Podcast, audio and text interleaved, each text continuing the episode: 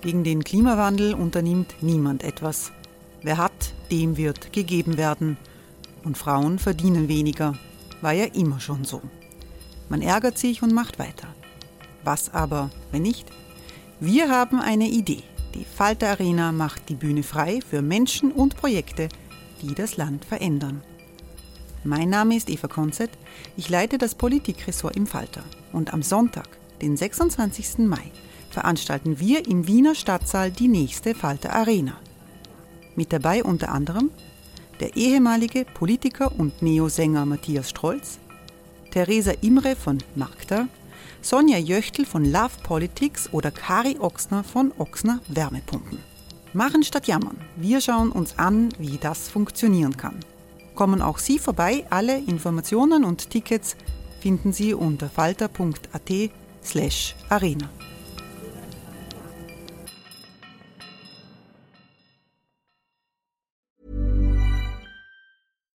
Hey Dave. Yeah, Randy. Since we founded Bombus, we've always said our socks, underwear, and t-shirts are super soft. Any new ideas? Maybe sublimely soft. Or disgustingly cozy. Wait, what? I got it. Bombus. Absurdly comfortable essentials for yourself And for those facing homelessness. because one purchased equals one donated. Wow, did we just write an ad?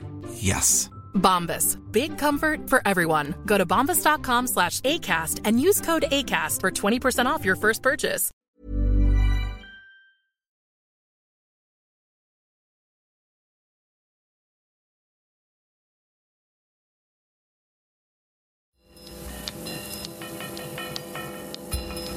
Falter Radio, der Podcast mit Raimund Löw. Sehr herzlich willkommen, meine Damen und Herren, zum zweiten Teil des Falter-Radios für Donnerstag, den 13.09.2018. Im ersten Teil hatten wir eine Diskussion zwischen den Top-Bewerbern um die Führungsposition der Wiener Grünen, David Ellenson, Birgit Hebein und Peter Kraus. Zu den profiliertesten Stadtpolitikern der letzten Jahrzehnte zählte der grüne Gemeinderat Christoph Chorherr, der seinen Rückzug bekannt gegeben hat. Der gelernte Ökonom Chorherr beschäftigt sich mit Stadtentwicklung und Wohnen in Wien. Er war der erste nicht amtsführende Stadtrat der Grünen, zeitweise Bundessprecher und Clubobmann in Wien. Er war an der Gründung einer alternativen Schule in Wien beteiligt, der Walz, und Chorherr hat auch in Südafrika mitgewirkt, eine Schule in einer Township unweit von Johannesburg zu gründen. Chorherr zieht sich Ende des Jahres aus der Politik zurück. Mit ihm sprachen Armin Thurnherr, Birgit Wittstock und Mike Nowotny. Christoph Chorherr, Sie haben heute eine Videobotschaft ins Netz gestellt, äh, um anzukündigen, dass Sie politische Tätigkeit einstellen werden. Äh, dann haben Sie auch gesagt, die politischen Umstände haben sich verändert, Social Media haben neue Bedingungen geschaffen, alles das.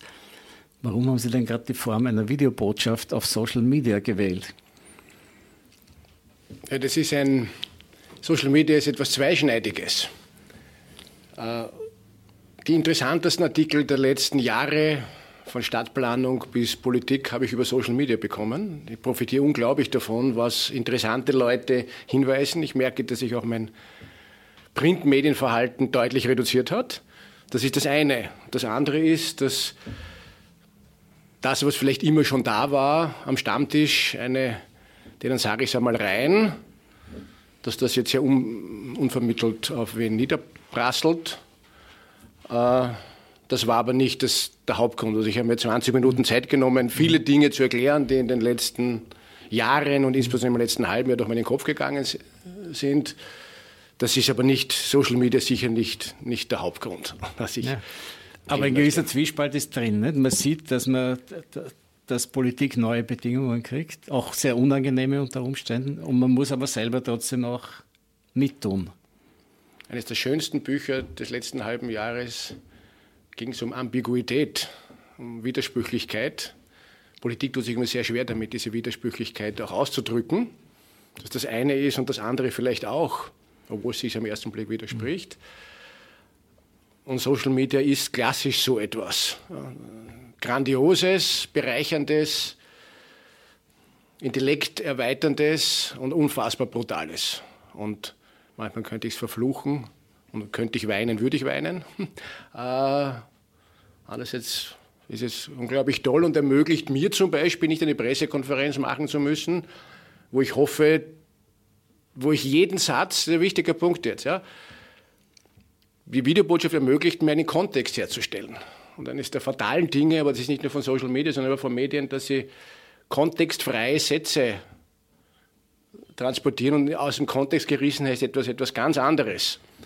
Das gibt mir die Möglichkeit, die, die sich interessieren, sich das Ganze anzuhören. Äh, jetzt kann ich mir erinnern, dass, dass Ihre Karriere ziemlich lang ist. Sie waren, ja, Sie waren ja schon in den 80er Jahren im Parlament und Sie haben eigentlich alle Leitungsfunktionen bei den Grünen noch inne gehabt. Warum hat es eigentlich nie geklappt, so richtig mit einer, mit einer dieser Leitungsfunktionen? Weil die waren dann immer von kurzer Dauer. Ne? Also Bundessprecher der Grünen kann mich erinnern, ein Jahr. Eineinhalb Jahre, in der Clubobmann war ich lang. Clubobmann, Clubobmann schon, aber als Spitzenkandidat lang. auch wieder nicht. Ich war einmal, wir hatten ein schönes, ich war einmal Spitzenkandidat, wir hatten damals ein sehr gutes Ergebnis, mhm. schönes Ergebnis, fast 13 Prozent. Mhm. Ja, ich habe immer die Freiheit genutzt, die mir die Grünen gelassen haben. Und als Führungsperson, mhm. Also ich sage es jetzt umgekehrt, den, mhm. die schönste Zeit meiner politischen Karriere waren die letzten acht Jahre, wo ich Stadtplanung gestalten durfte, ohne an der Spitze zu stehen. Mhm. Also die Spitze, heute darf ich ungeschützt reden, kastriert dich ungemein. Mhm muss auf alles Rücksicht nehmen, man vertritt die Partei, darf man sich selber kritisieren, darf man sagen, es ist ein Blödsinn, was ich gesagt habe, habe ich einmal gesagt, einmal wie gesagt in der Gemeinderatsrede, ich habe schon viel Blödsinn geredet in meiner Karriere. Na, dieser Satz ist, hat sich natürlich flugselbstständig gemacht, aus dem Kontext herausgegriffen. Also sozusagen zu verkörpern in all der Mehrdeutigkeit und Projektionsfläche. Also viele sagen, ein guter Spitzenpolitiker oder Spitzenpolitikerin ist einer oder eine, in die man viel hineininterpretieren kann. Ich fürchte, mich kann man nicht viel reininterpretieren. Bin sehr laut selber. Aber ist das nicht ein deprimierender Befund auch zu sagen, also man, man, kann als Politiker keine, eigentlich keine Kontur zeigen, man kann, nicht, man kann nicht vielfältig sein, weil alles wird ja gegen einen verwendet? Also ich habe versucht, in, auch in dieser Videobotschaft, das Tolle am Politiker sein. Und ich gehe ja jetzt mit einer, was heißt mit einer, mit vielen Tränen im Knopfloch. Äh, es fällt mir auch schwer, äh, weil das ein toller Beruf ist. Also du, du sitzt nicht irgendwo und sagst, ja, wenn sie mich fragen, dann wissen die, wie es geht. Na, wir können und haben viele, ich glaube sehr viele Beiträge geleistet, große und kleine, und haben gerade in der Stadtplanung, glaube ich, Dinge weitergebracht. Ich fange es nicht an. Vielleicht kommen, kommen wir im Detail noch dazu. Ja. Äh, die noch über Jahre und Jahrzehnte Wien prägen werden. Das ist das Schöne daran. Ja, das andere ist, ich habe auch im Videoblog gesagt, in Politik geht es um Macht. Und, und Du musst nicht Shakespeare-Dramen kennen, es wäre gut, sie zu kennen, zu wissen, dass das sehr brutal zugeht. Und dann gibt es welche, die mit fortschreitendem Alter eher gelassener oder zynischer werden, aus irgendeinem Grund, das würde jetzt zu persönlich werden, bin ich eher empfindlicher geworden. Und ich will nicht gehen wie Spindleger und Feimann und, und, und Mitterlehner und Klawischnik, wo du gespürt hast beim Abgang, wie enttäuscht sie sind von den eigenen Leuten, von den Medien, von der Kritik, sondern ich will eigentlich zufrieden gehen. wo es mir noch, noch auch wirklich Freude macht und wo ich auch schwer gehe. Wie haben sich die Grünen verändert in diesen Jahrzehnten? Auch gerade die grünen Spitzenpolitiker. Wir haben ja sehr viele, die Grünen haben ja sehr viele konturierte Leute verbraucht an der Spitze, haben sich gestritten, haben sie rausgeekelt, nach kurzer Zeit wieder Meier gemacht, eigentlich fast mehr als andere Parteien, sogar mehr als die Volkspartei naja, dem würde ich jetzt widersprechen wollen, wenn ich mir zum Beispiel anschaue, wie lang Van der Bellen äh, an der Spitze war. Ich bin ganz schlecht mit Zahlen, ich glaube über zehn Jahre. Äh, es gab viele Aufs und gab viele Ups. Vielleicht gibt es bei uns weniger geschlossene Türen. Das ist der große Unterschied. Also wir geben uns eher die Öffentlichkeit. Also wenn man es jetzt nicht personalisiert, wie hat sich verändert? Wie haben sich die ich glaube, die Zeit verändert? hat sich mehr verändert als die Grünen, hätte ich jetzt ganz geschwind gesagt. Hm. Und wir mit der Zeit, und darum beginnt ja jetzt auch eine neue Phase äh, für uns Grüne. Äh, die Themenlandschaft ist eine andere geworden. Ja, also, was mich rasend macht, noch immer, wie wenig, die, ich sage es nicht, die Klimakrise, also die ist ja ein Thema, aber dass man wahnsinnig viel dagegen tun kann, dass viele was dagegen tun und wie das abzuwägen wäre, wie wenig es ein Thema ist gegenüber dem, der, der Leier, Ausländer, Kopftuchkriminalität, Kopftuch, Ausländerkriminalität, immer wieder Asyl, diese ganzen. Ich halte ersteres für das relevantere Thema. Die Zeit hat sich geändert. Die europäische Frage ist ganz groß hineingekommen und Dinge, die ich und viele andere noch vor zehn Jahren für undenkbar gehalten haben, sind heute wieder denkbar und werden gespielt. Ist unsere Demokratie wirklich abgesichert? Hätte ich gesagt, na klar ist die abgesichert. Was, was glaubst du, wir sind in Europa? Das ist es nicht mehr. Gibt es die EU noch in zehn Jahren? Na, selbstverständlich hätte ich gesagt, was soll denn das sein? Nein, das ist auch nicht mehr sicher. Also alles steht zur Disposition. Ich habe das Gefühl, wir sind am Ende einer großen Epoche, die mit 1945 begonnen hat und der Konsens, der damals bis hinein in die Menschenrechtsfragen geprägt wurde, der bricht jetzt weltweit auf und es beginnt eine neue Phase. Was spielen die Grünen für eine Rolle bei dieser neuen Phase? Sind sie eher die Getriebenen als die Treibenden? Ich glaube, dass wir frühzeitig ein zentrales, globales Thema erkannt haben. Und ich sage ich, die Grüne Partei, aber auch Grüne in vielen, in, in vielen anderen Parteien und Strömungen, wo es sehr viele Initiativen gibt, die das auch vorantreiben, von Ernährung.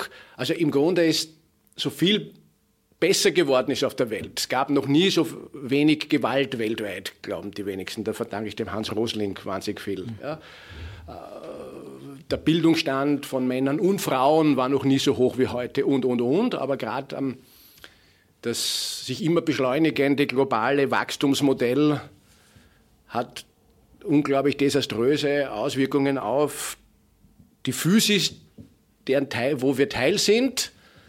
Also die Ernährung kann nicht so weitergehen, die Meere sind bald leer gefischt, das mit dem Klima wird ein Irrsinn. Und ein paar wollen noch immer weiter wachsen. Das wird sich nicht ausgehen. Da haben wir Modelle gebracht. Was uns nicht geglückt ist, dass wirklich diesen breiten Transformationsprozess als optimistischen Umbauprozess mit zu kommunizieren. Bin ja ratlos, ein bisschen, aber das gehört auch dazu, um ratlos sein zu dürfen.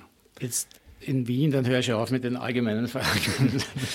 Aber jetzt in Wien hätte man eh immer gewünscht, dass es sowas gibt wie ein zeitgemäßes, modernes rot-grünes Projekt, sozusagen eine Erneuerung dieser Utopie von vor 100 Jahren. Äh, Rotes Wien, äh, das ist nicht gelungen.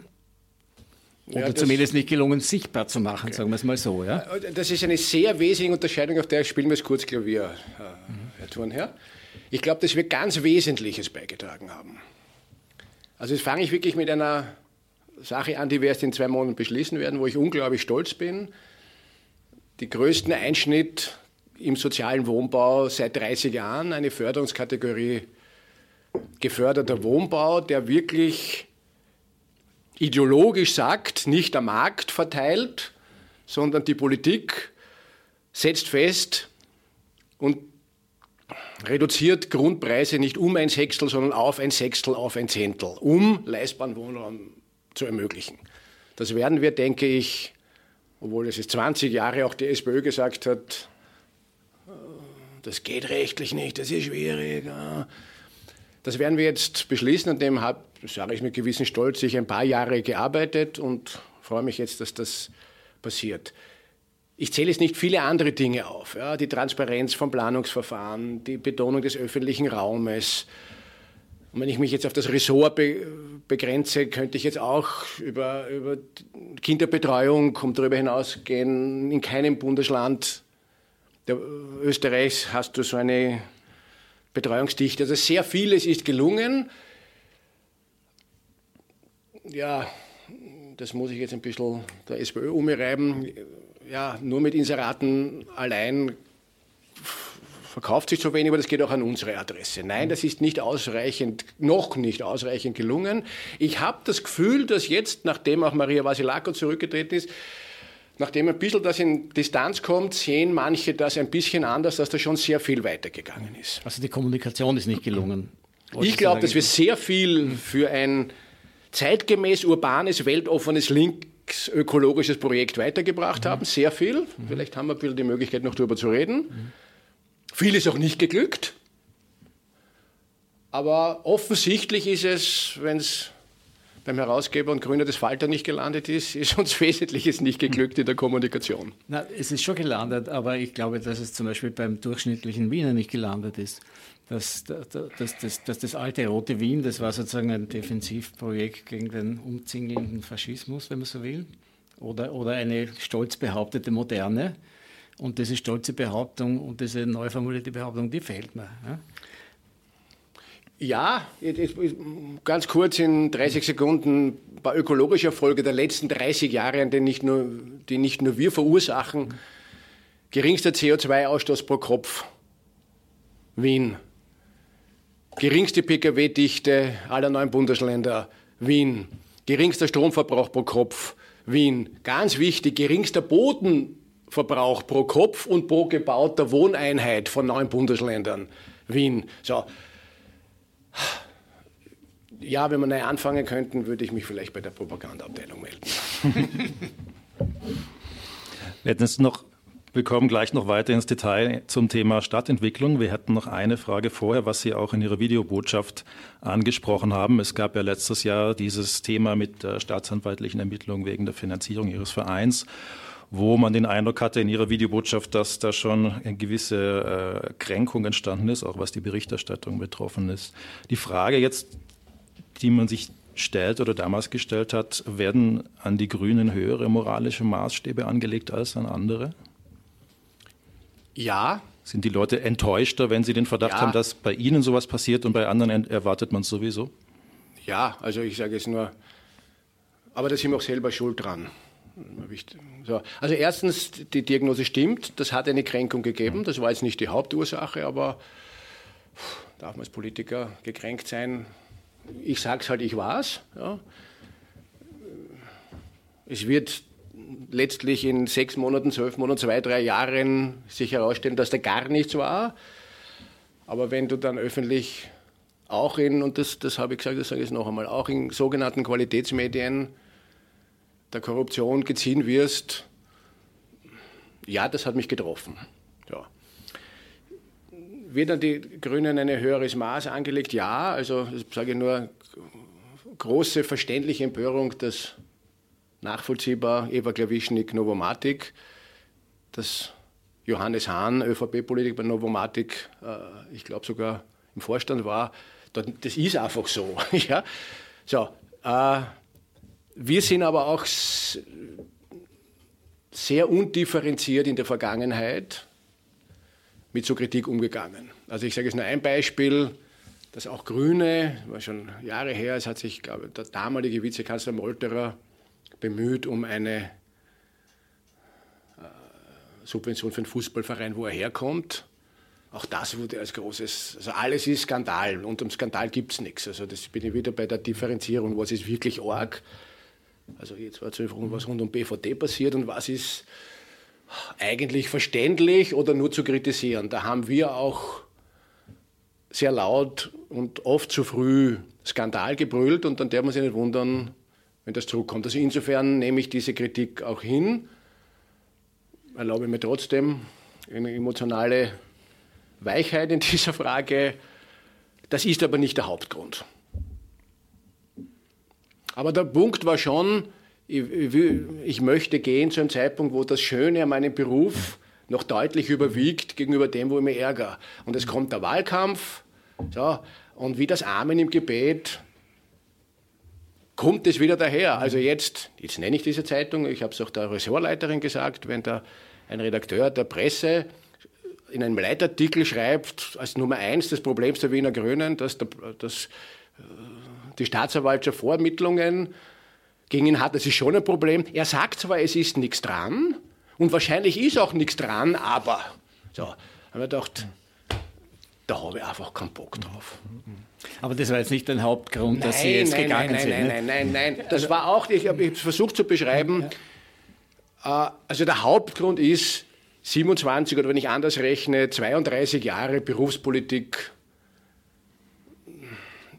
sind ausreichend, hätte ich einmal gesagt. Ja, ich bin jetzt 57, gehe wirklich als Politiker in Pension oder mache ich noch was Neues, wobei das Neue nichts ganz anderes sein wird. Also ich habe gesagt, ich war immer, ich habe Politik immer unternehmerisch verstanden, Unternehmen im Unterschied zu unterlassen, also, und das mache ich politisch, ethisch motiviert Unternehmertum. Also ich werde jetzt nichts überraschend anderes tun. Und jetzt beginnt eine neue Phase der Wiener Grünen, eine, mit neuen Personen an der Spitze, für eine Wahl vorbereitet, die extrem wichtig sein wird, diese Wahl 2020. Das stimmt auch nicht, was der, was der Turner ganz am Anfang, ich höre nicht als Politiker auf, ich höre als Berufspolitiker auf. Also ich werde die Grünen, falls sie es wünschen, im Wahlkampf unterstützen. Also kein Aber- selbst auferlegtes Redeverbot. Nein, Vorher nein, wird also- in Zukunft weiterreden und sich auch politisch äußern. Ja, ich weiß nicht, ich bin, ich bemühe nicht reinzukeppeln und nicht jetzt plötzlich, das sind ja viele, wenn sie dann nicht mehr sind, dann wissen sie alles viel besser. Aber ich bin ein zutiefst so ein Politikon. Das, das ist so. Und wenn ich jetzt auch diese Bäckerei mache, mache ich die auch mit Lust, aber äh, auch, weil ich das für wichtig halte. Und, und, und ich glaube auch sozusagen, Bauen habe ich immer spannend gefunden. Über einen in den 90er Jahren einen Bauträger gehabt, einige Projekte gemacht. Da kann ich mir auch das ein oder andere vorstellen. Schöne Projekte, wo Menschen zusammenkommen. Den Baugruppen fühle ich mich verpflichtet und, und, und, und. Mir wird sicher nicht fad und ich bleibe ein politischer Mensch. Das eine, Kevin, dann versuche ich mir ein Gebot, dass ich das nicht machen werde. Ähm, ich schließe an an die Enttäuschung, komme aber zur Stadtplanung. Und zwar, äh, es gab sehr viele Konflikte mit Bürgerinitiativen in den letzten Jahren, die von den Grünen besonders enttäuscht, oft besonders enttäuscht sind, weil sie die Grünen eben an ihrer Seite wählen. Sie haben sich da mehr als andere Grünen gestellt. Ähm, wie gehen Sie damit um? Ja, das spricht, also da geht es um einen nachvollziehbaren, verständlichen Grundkonflikt, mit dem wir uns noch intensiv auseinandersetzen müssen. Marie Basilake und ich, wir haben Stadtplanung so wahrgenommen und werden das auch, solange wir es noch tun, weiter tun, dass Menschen, die in der Stadt leben wollen, die nach Wien kommen wollen, also ich sage immer, die Mehrheit der Wienerinnen und Wiener ist nicht in Wien geboren. Jetzt mache ich nicht einen Test hier, aber ich glaube hier schon eine Mehrheit. An dem so, von Vordelberg bis Deutschland, von England nach Polen, nach alles. Der, der typische Wiener, die typische Wienerin ist nicht in Wien geboren. Das ist auch ihre Vitalität Übrigen jeder Großstadt. Und gerade ein rot-grünes Wien soll denen, die in Wien leben wollen, die Möglichkeit geben, etwas zu, dort zu leben und nicht ins Umland. Nicht Paris, nicht München, nicht London. So. Und das zu leistbaren Bedingungen. Und in jeder Wachstumsphase kommt es zu, ich nenne jetzt den Begriff in den Mund, kommt es zu Verdichtungen. Ich zeige immer Bilder her, wie die Marilferstraße ausgeschaut hat im 17., 18. Jahrhundert. Das waren hinten schöne große Gärten und, und, und, und entlang von Einfamiliengebietermeiderhäuser. Also es ist gebaut worden. So, und wenn die Stadt wächst und noch zum Gespür alle zwölf Jahre das Bauvolumen von Graz und man will Grünraum halten, dann muss man auf der anderen Seite verdichten. Und das wollen viele Anrainer, manche Anrainer nicht. Und wenn ich nur denke an meine individuelle Anrainersicht, verstehe ich, dass ich keine, keine Baustelle vor der Tür, nicht neue Leute und nicht neue Leute und Kinder und Geschrei und, und so haben wir, wie wir Ruhe haben. Und wir haben uns hingestellt und gesagt, nein, das ist notwendig. Und es ist ein, weil es ökologisch die Alternative desaströser ist, wenn die sich jetzt im Speckgürtel draußen umsiedeln. Das spielt sich sogar noch zu, darum war ich auch gegen diese Art der Umweltverträglichkeitsprüfung. Also wenn es jetzt große Siedlungsgebiete, die sehr nachhaltig geplant sind, rund um die Stadt verteilst als Einfamilienhäuser, muss keine Umweltverträglichkeitsprüfung machen. Wenn es den Nordbahnhof oder den Nordwestbahnhof oder die Seestadt, dann schon. Das ist absurd. So, das hat Konflikte gegeben. Vielleicht auch, weil wir in einer Zeit leben, wo Veränderung grundsätzlich nicht. Ryan Reynolds here from Mint Mobile. With the price of just about everything going up during inflation, we thought we'd bring our prices down. So to help us, we brought in a reverse auctioneer, which is apparently a thing. Mint Mobile unlimited premium wireless. Ready to get 30, 30, bit to get 30, bit to get 20, 20, 20, bit to get 20, 20, bit to get 15, 15, 15, 15 just 15 bucks a month. So, Give it a try at mintmobile.com/switch. slash $45 up front for 3 months plus taxes and fees. Promo rate for new customers for limited time. Unlimited more than 40 gigabytes per month slows. Full terms at mintmobile.com. skepti skeptisch gesehen wird. Und was mich auch getroffen hat, so habe ich auch gesagt, dass man, man kann mit mir in der Sache streiten, ob das jetzt, was ich in der Galizinstraße, also ich könnte Ihnen jetzt 50, 50 äh, Orte finden, wo ich in Bürgerversammlungen war und die Auseinandersetzung auch gern für. Was ich immer tief gefunden habe, das mache ich nur, weil ich dort eine Eigentumswohnung kriege. Das hat mich, manchmal lache ich drüber, manchmal lache ich nicht. Ja, da haben, waren auch Leute von uns enttäuscht, in einer sehr naiven ökologischen Sicht, nämlich, naja, wenn da wo ein Baum steht und wenn da was nichts verbaut ist, ist es prinzipiell besser, wenn das so bleibt. Ja, aber dann kriegen wir Sub, den Suburbanisierungsirrsinn oder eine Verteuerung der Mieten, die wie in Los Angeles oder na, wie, in, wie in San Francisco zum Tod der Innovation führt, weil spannende junge Leute die keine leistbare Wohnung mehr kriegen. Also war jetzt etwas umfangreich, aber ja, an dem werden wir weiterarbeiten müssen. Diese Art einer urbanistischen, das Bauen befürwortenden, das Bauen nicht an sich prinzipiell, Bauen ist schon korrupt in, in, in den Augen mancher. Nein, die Kultur der Stadt, die ich so unglaublich liebe, ja, 5000 Jahre ist diese grandiose Erfindung der Stadt alt, die ist überall gebauter Raum und das waren meistens Kaufleute, die das gebaut haben. Und ich glaube überhaupt, dass sie Städte in Zukunft und nicht Nationen die Lösung vieler Probleme bringen werden. Wie werden Sie diese Menschen gewinnen und überzeugen? Ja, ich habe es versucht auch mit Haltung. Also erstens, ich stelle mich den Diskussionen und habe schon viele Diskussionen erklärt, wo sie mich beschimpft haben und ich weiß nicht was, wenigstens das kommen, Respekt. So irgendwie glaube ich an das.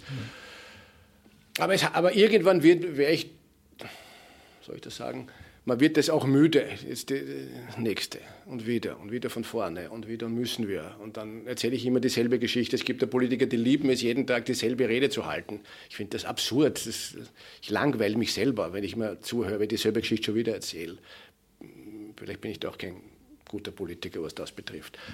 Und darum war das jetzt gut. Das, war jetzt, das wird dann acht Jahre gewesen sein. Und jetzt mögen das andere Kräfte weiter tun. Wir werden jetzt noch ein bisschen bei den Streitthemen bleiben und Sie werden es wahrscheinlich aufseufzen, aber wir kommen natürlich über das eine Thema nicht herum. Ja, wir müssen noch eine Frage zum Heumarkt stellen. Ja, das, das heißt, die Grünen ja. ja, nein, ist gut. Nein, nein. Das hat die Grünen ja, äh, wenn nicht gespalten ist jetzt vielleicht zu viel, aber sagen wir mal verfolgt das Thema. Und wird das die Grünen noch weiter verfolgen oder ist es dadurch, dass es sich ja auch auf Frau auf Maria Vasilako und Sie ein bisschen fokussiert hat, wenn Sie jetzt ein bisschen aus dem Rampenlicht sind, auch die Möglichkeit einer, einer Heilung in diesem ich glaube, die Heilung wird es geben, wenn die Sache gebaut ist und die Leute sagen, dass der Ort dann besser ist als vorher. Also das Wesen von Stadtplanung ist immer, es soll nachher besser sein als vorher. Und ich kenne jetzt zu viele Orte, also jetzt muss ich es mit der Marilferstraße vergleichen, wiewohl die Marilferstraße etwas anderes ist. Ja? Aber da war die Aufregung auf eine andere Art auch so und heute ist es einfach so. Also irgendwie das Gebaute hat immer recht, hat, glaube ich, Achleit mal gesagt. Ja? Äh, ich halte das noch immer für ein gutes Projekt. Nein, solange das nicht gebaut ist, wird weitergehen. Ich glaube, es wird eine Ruhe an der Front einkehren, weil inzwischen geklärt ist, dass das Weltkulturerbe nicht verloren geht. Aber was ich und auch Maria Vasilako unterschätzt haben, das Schöne ist auch das Überraschende, dass auch die Frage, ob ein Haus jetzt zwölf Meter höher oder nicht höher ist, ist eine wichtige, kann man darüber streiten, aber das Ausmaß an Grundsätzlichkeit, was, das hat mich bisher überrascht mich in einer gewissen Weise bis heute. Das nehme ich zur Kenntnis, es nehmen manche so wahr. Ich bin da pragmatisch herangegangen, wie schaut es dort jetzt aus? Ja, also noch einmal nutze ich das, bitte jeden dorthin zu gehen, sich anzuschauen, was das für ein Bruchbuden dort ist.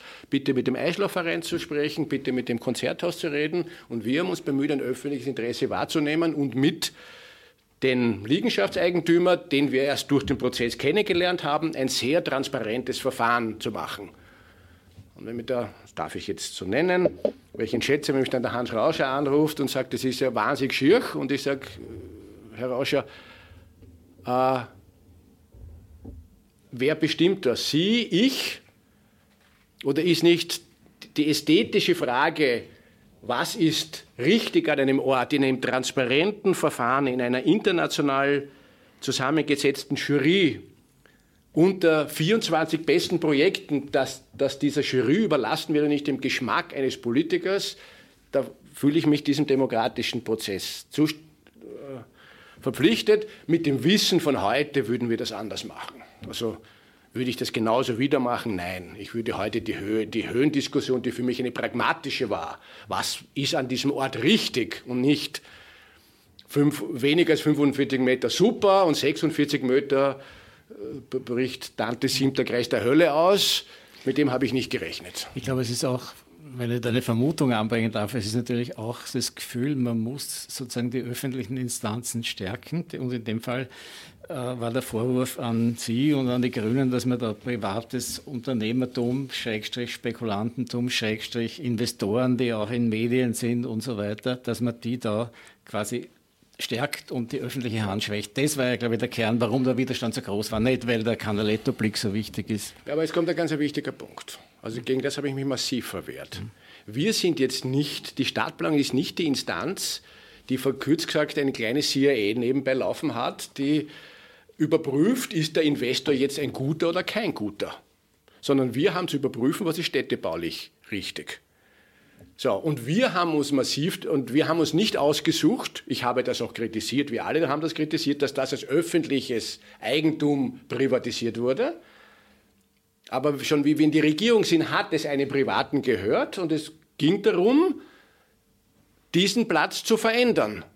Unter dem massiven und Treiben Antreiben, nicht Treiben, Antreiben des Eislaufvereins. Ja, also wie wir gesagt haben, es gibt einen Planungsstopp und manche vermuten, das ist aus. Die am lautesten sich aufgeregt haben, war der Eislaufverein. So, und auf einmal ist der Weltkapitalismus, die Konzerne, die Spekulation, alles auf diesem Projekt. Und ich habe gesagt, nein, den Weltkapitalismus schaffen wir nicht mit der Wiener Stadtplanung ab. Und das ist noch eine wichtige Differenzierung. Ja, es gibt, der Spekulation muss diese Stadt Einhalt gebieten. Die Spekulation ist eine Grundstückspekulation. Dass Menschen, Investoren, das, das, der Begriff Investor ist für mich nicht negativ besetzt, Bauträger, ein Haus bauen, damit die Stadt entsteht, ist für mich keine Spekulation. Spekulation sind die, die sich ein Grundstück kaufen, das liegen lassen und warten und einem zweiten verkaufen und einem dritten und einem vierten verkaufen. Und darum ist ja diese Widmungskategorie so wichtig, weil sie die wahre Spekulation. Nur alles, was mit Bauen zu tun hat, ist bei, man, bei manchen, das ist schon per se korrupt und das ist schon per se Spekulation. Gibt es eigentlich eine Chorherrschule, die das dann so vehement vertritt, wenn Sie nicht mehr da sind? Oh, also jetzt bin ich noch da. Das ist der naja, aber Tag. in zwei Monaten macht, zieht man jetzt nicht so einen Nachfolger aus dem Hut. Ne? Nein. Oder eine Nachfolgerin. Ja, aber das soll man, also ich kann mich genau erinnern, ich bin schon zu lange im Geschäft. Wie der Helmut Sieb zurückgetreten ist, dann haben sie irgendeinen schnauzbärtigen Umweltstadtrat in die erste Reihe gestellt. Und alle haben gesagt, was soll denn das nach dem Ziel werden? Und das war dann der Michael Häupl. Das ist immer so. Vor allem die, die sind, glauben, sie sind unersetzbar. Also der Friedhof ist riesengroß mit lauter Grabsteinen, wo lauter Unersetzbare liegen. Also ich kann mich erinnern, wie die große Krise, Sie können sich erinnern, wir sind sozusagen altersmäßig, dass wir uns erinnern können, eineinhalb Jahre nachdem die Grünen mit der Freda Meissner-Blau eingezogen sind, ist Freda Meissner-Blau zurückgetreten und der logische Nachfolger Walter Geier hat es zu unserer aller Überraschung nicht angenommen und der große Zusammenbruch, die Grünen sind am Ende und ich weiß nicht was. So, es wird weitergehen und ich glaube, ich muss auch Platz machen. Wer kam denn damals? Bitte? Wer kam denn da? Ja. Ich weiß es, wer kam. Der Andreas Wabel kam dann als Klubobmann.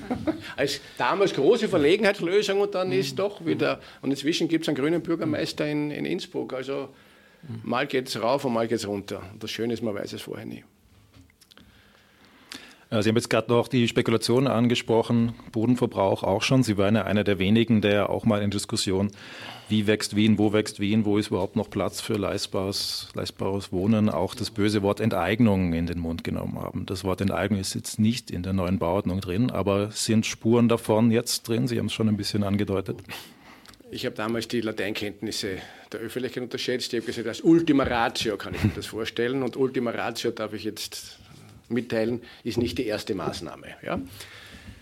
Was ich damit sagen wollte, ist, dass Grund und Boden ein öffentliches Gut ist und das nicht wie eine Brille oder wie ein Computer gehandelt werden kann. Wenn die Nachfrage nach Brillen und Computern steigt, werden mehr Brillen und Computer angeboten.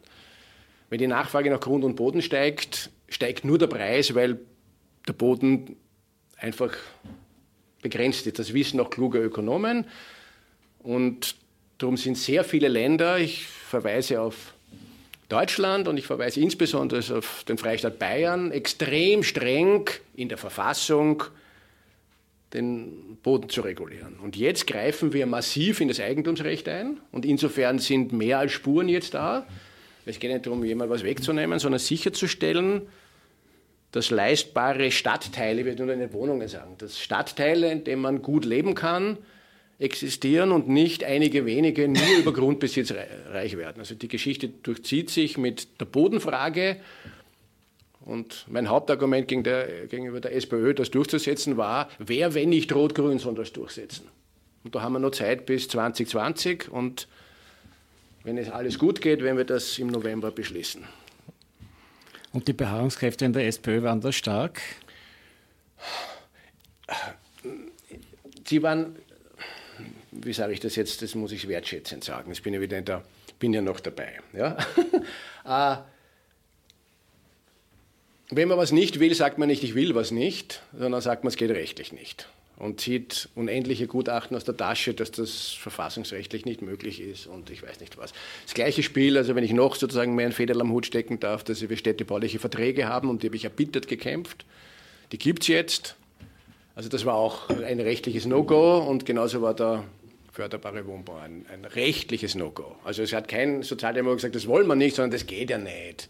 Wenn man dann Rechtsgutachter gesagt, das ist ja Rechtsgutachter, da kommen wir nie durch.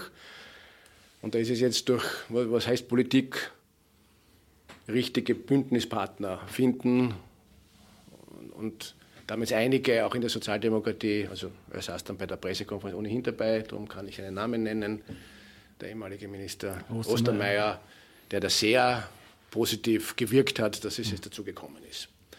Und ich glaube wirklich, das ist eines der vielen Dinge, wo man noch in zehn Jahren sagen wird, schau dich an. Und ich glaube noch, dass viele haben das noch gar nicht gecheckt, was da kommt. Ja. Es ist auch ein Abstraktum, also das kannst du nicht fotografieren, es ist auch kein Skandal. Ja. Ich glaube, das ist eines der größten politischen Themen in Richtig. Österreich, ist das nicht erkannt wird, nicht nur in Wien, sondern ja. in ganz Österreich, dass die, muss man jetzt nicht immer die Heudelbauer nur erwähnen, aber dass die Leute auch merken, dass zwischen Gemeinden und, und privater Spekulation sie einfach überbleiben. Ja. Auf die eine oder andere Weise. Und dass das so eine Grundempörung schafft, die politisch eigentlich überhaupt niemand ja. für also sich hat nutzt. Astrid Röst, also wozu brauchst du die Grünen noch ein bisschen? Also mhm. Eine der tollsten Politikerinnen der letzten zehn Jahre war in Salzburg Astrid Rössler, die das auf die erstmals die ländliche Raumplanung auf die politische Agenda gesetzt hat, die sich getraut hat, sich mit Spar und, und, und, und Rewe und den allen wirklich heftig anzulegen, diesen Irrsinn, der im ländlichen Raum und auch in Wien früher passiert ist, dass man da diese, ein, diese ebenerdigen Schachteln einfach hingeknallt hat wenn ich das sozusagen eine, eine Info über den Podcaster bringen kann. Jetzt eine Studie am Tisch bekommen, die Summe nur der Lebensmittelflächen, äh, also die berühmte Schachtel mit Parkplatz davor, in Wien allein ist 60 Prozent der Fläche des Bezirks der Josefstadt. So viel ist es. Ja? Also, und habe ich ja, haben wir ja viele Projekte der Verdichtung, Überbauung, Supermärkte und so weiter, geht jetzt langsam etwas weiter. Und die Bodenfrage ist eine der unterschätztesten ökologischen Fragen im ländlichen Raum. Wir verbauen pro Kopf so viel wie kaum ein anderes europäisches Land. Die Hagelversicherung hat das wieder, das müssen wir auf ein Drittel reduzieren, auf ein Viertel. Da ist Wien vorbildlich. Da ärgere ich mich immer maßlos, wenn es heißt Bodenverbrauch und dann kommen Fotos in den Zeitungen, die illustrieren das mit einem sozialen Wohnbau aus Wien, anstatt mit den Einkaufsschachteln oder den Einfamilienhäusern. Das ist ein Irrsinn, das wird kaum thematisiert und da glaube ich, haben wir einiges weitergebracht. Es gibt ja, um jetzt da nochmal anzuknüpfen, auch wenn es äh, ums UNESCO-Weltkulturerbe geht, äh, das materielle und das immaterielle Erbe. Wenn man jetzt an, an das Erbe ihrer Ära schon mal zurückdenkt, es sind ja sehr viele Stadtentwicklungsgebiete in der Ära entstanden, vom Nordbahnhof, Seestadt Aspern, Sonnenwendviertel. Gleichzeitig das Immaterielle, also die Gesetzesänderungen, die Sie mit bewirkt haben, äh, was würden Sie stärker gewichten, Ihr materielles oder Ihr immaterielles Erbe? Ich fühle mich in der seltenen Situation, über mein Erbe sprechen zu müssen. ich Kann sich jetzt selber ich das Vermögen noch mehren kann. No, ja? Notar, so, nein, nein, nein, nein, Also ich glaube, die meisten der in unserer, Sie haben Ära gesagt, darum sage ich es auch Ära dazu, äh, entwickelten Projekte sind ja noch nicht äh, fertig. Also zum Beispiel, glaube ich, ein ganz ein tolles Stadtgebiet wird, die, wird das neue äh, Sonnenviertel östlich Helmut-Silk-Park. Dort, wenn ich es mit einem Satz zusammenfassen kann, was es wirklich wesentlich vom sozialdemokratischen Stadtteil unterscheidet, äh, Stadt statt Siedlung. Mhm. Also wir haben maßgeblichen Wert auf Erdgeschosszonen gelegt, also die Durchmischung, das Urbane, die Programmierung und keine reinen Wohnsiedlungen. Sie haben ja dort auch, äh, wenn ich es richtig weiß, ja auch mit den ursprünglichen Plan des, äh, von, von Albert Wimmer äh, geändert, um ein kooperatives Verfahren anzustreben. Also, also ja, da war ein sehr, ich versuche es, weil das ja Österreich wird ausgestaltet wird, zu abstrahieren, da war ein Wohn- und ein Gewerbegebiet mit die Straße gegangen und das alles über den Haufen geschmissen und haben ein sehr kleinteilige, also fast Innenstadt, fast Innenstadt bezogene Körnigkeit und nicht große Wohnblocks entwickelt, haben an einer unterschätzten Gruppe der positiven Akteure Wiens, das ist die Baugruppenszene, an die wurden sechs Grundstücke reserviert, ich glaube, es sind sogar sieben geworden. Das ist eine ganz tolle soziale Bewegung, die noch immer in der öffentlichen Wahrnehmung stark unterschätzt ich wird. Ich wollte sagen, Baugruppen sollte man vielleicht ganz kurz erklären. Das nicht Zeit, nicht okay. raumgreifend, aber kurz. Ja. Das sind Menschen, die sich nicht eine Wohnung suchen, sondern gemeinsam sich zusammenfinden, um auch als Bauträger aufzutreten, neue Formen der Nachbarschaft, neue Formen der Finanzierung, da wird teilweise auch Kapital neutralisiert, Wie die groß? Genossenschafts... Wie groß sind die von bis? Das sind von 20 bis 60 Wohneinheiten plus Erdgeschosszone, plus Schulen, plus Angebote an, an, an, an, Flüchtlinge, an soziale Einrichtungen und die werden dann Bauherr oder arbeiten mit einer Genossenschaft auch oder einem Bauträger zusammen und leisten oft Tolles für die Umgebung. Das sind Menschen, bei denen hört die, quasi ihre Wohnung nicht mit der Wohnungstür aus, sondern die wirken hinaus und das sind die Sargfabrik kennen viele und dann inzwischen gibt es also jetzt weiß ich, sind glaube ich 14 oder 15 Projekte im Entstehen, die ganz wesentlich wirklich neue Formen, sage ich fast transkapitalistischer Ökonomie machen. Ja. Und die sind im Sonnenviertel. Und dort sind besonders viele. Dort sind mhm. sechs und die haben unterschiedliche Erdgeschosszonennutzungen. Die haben ein Gefühl zu kulturellen, die machen dort ein Radiostudio, die machen dort einen neuen Markt. Also da passieren ganz tolle Sachen und das wird ein besonders interessantes Gebiet, aber viele andere auch. Wir haben versucht, wieder die Straße zu neu zu erfinden. Also welches der wichtigsten Dinge ist, die nicht entstanden sind.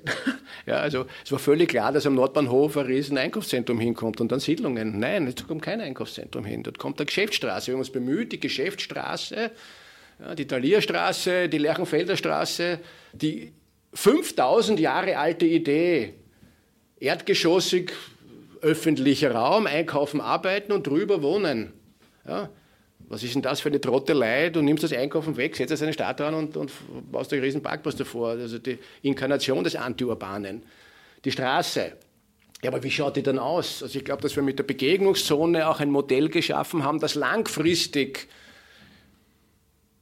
autofrei definiert. Nämlich zum autofreien Staat gehört, dass ab und zu auch ein Auto dort zufahren kann, wenn man es braucht. Aber es ist halt im Verband und das Kind kann trotzdem auf der Straße rennen, ob es das Herrengasse oder Marie-Hilfer-Straße oder Lange Gasse heißt. Also ich hoffe noch immer, dass ab, ab 2020 Rot-Grün weitergeht. Ich glaube, das wäre die das wäre the way to go. Ja, Begegnungsstraße als, als Regelfall. Die Autos verschwinden von der Oberfläche, Bäume werden wachsen dort und die Autos stehen in der Garage und es werden weniger. Und wenn du mit dem Auto fahren willst, fast mit dem Auto, ist ja kein Problem.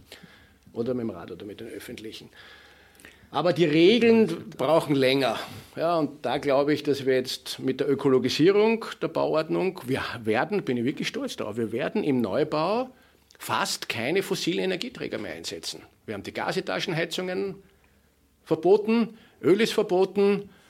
Wir haben eine tolle Förderung jetzt für Erneuerbare und können schon viele Projekte vorbereiten, äh, vorzeigen, die gebaut sind, wo du kühlst mit der Kühle des Bodens im Sommer, in Zukunft, und die Hitze unten im Boden speicherst und sie im Winter raufholst, damit du heizen kannst und Warmwasser. Das geht alles technisch. Das müssten wir jetzt in die Breite bringen. Und das, glaube ich, haben wir jetzt mit dieser Bauordnung einen wichtigen Schritt, einen großen Schritt gemacht. Gut. Dann würde ich sagen, Wollten wir noch was zur Bäckerei fragen? Zur Bäckerei, wir haben die Bäckerei schon drin, es wird einfach zu viel. Gut. Wir haben Bäckerei schon eine Frage schon noch zu den Semmeln. Also jetzt gibt es Semmeln von Christoph Chorherr, letzte Frage. Jetzt gibt es Semmeln aus der Bäckerei Krager Chorherr. Das, wären das die besten Semmeln von Wien oder wären es die korrektesten Semmeln von Wien? Nein, nein, nein, also wären die, nein, die korrektesten wären sie sicher nicht. Also da, wird nichts gerade Überraschendes passieren. Also wenn die Spiegelgasse geht, sich die Bäckerei vom Heli Krager anschaut, das auf größer mit Sitzen, Schmähführen, Veranstaltungsraum, wird diese Bäckerei sein. Die ist übrigens. Zentral, oder wie? Die wird sein am, am Nordbahnhof, am, oder? Am, am Nordbahnhof, in der Bruno-Marek-Allee, also in einem Stadterweiterungsgebiet. Äh, dort wird es einen Holzofen drinnen geben. Wir machen eine gemeinnützige, wir sind schon eine gemeinnützige GmbH, also alles sozusagen ein Social Business, also es muss ja ausgehen am Schluss, aber alles Geld bleibt drinnen. Ich halte die Genossenschaftsidee und die Gemeinnützigkeitsgedanken für total spannend und der Heli Krager und ich äh, mit der Anna Holzinger, einer äh, Wirtschaftstreuhänderin und wir drei sind die Eigentümer. Wir haben uns sozusagen die Geschäftsanteile neutralisiert, da gibt es nichts zu vererben. Ja. Und dort werden wir 15 Leute starten und Ziel ist, Leute vom zweiten Arbeitsmarkt, ältere Flüchtlinge, eine Möglichkeit zu bieten, dort zu arbeiten. Und wenn ein syrischer Flüchtling ein syrisches Brot machen will, dann wird es sozusagen auch ein bisschen einen internationalen Flair dort geben. Das war aus der Falter Werkstatt ein Interview von Armin Thurnherr, Birgit Wittstock und Mike Nowotny mit dem grünen Stadtpolitiker Christoph Koeher, der seinen Rückzug aus der Politik für Ende des Jahres angekündigt hat. Ich verabschiede mich von den Zuhörern auf UKW, im Freirad Tirol und auf Radio Agora in Kärnten. Sollten Sie noch kein Abonnement des Falter haben, dann empfehle ich ein Testabo. Das ist vier Wochen gratis. Bestellen kann man Abos auch online über die Internetseite www.falter.at/abo. Für Samstag bereiten wir ein Exklusivinterview vor, das Falter-Chefredakteur Florian Klenk mit der deutschen Übersetzerin und Journalistin Mesale Tolu nach ihrer Freilassung aus dem türkischen Gefängnis geführt hat. Anna Goldenberg hat den Laptop mit der Aufnahmesoftware unter Kontrolle. Ich verabschiede mich bis zur nächsten Folge.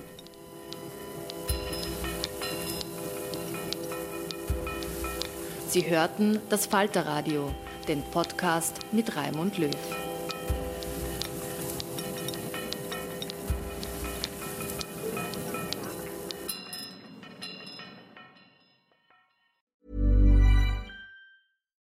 It's Paige DeSorbo from Giggly Squad. High quality fashion without the price tag. Say hello to Quince. I'm snagging high-end essentials like cozy cashmere sweaters, sleek leather jackets, fine jewelry, and so much more. With Quince being 50 to 80% less than similar brands. And they partner with factories that prioritize safe, ethical, and responsible manufacturing. I love that. Luxury quality within reach. Go to quince.com slash style to get free shipping and 365 day returns on your next order. Quince.com slash style. Imagine the softest sheets you've ever felt. Now imagine them getting even softer over time. That's what you'll feel with Bowl and Branch's organic cotton sheets. In a recent customer survey, 96% replied that Bowl and Branch sheets get softer with every wash. Start getting your best night's sleep in these sheets that get softer and softer for years to come. Try their sheets with a 30-night guarantee. Plus, get 15% off your first order at bowlandbranch.com. Code BUTTERY. Exclusions apply. See site for details.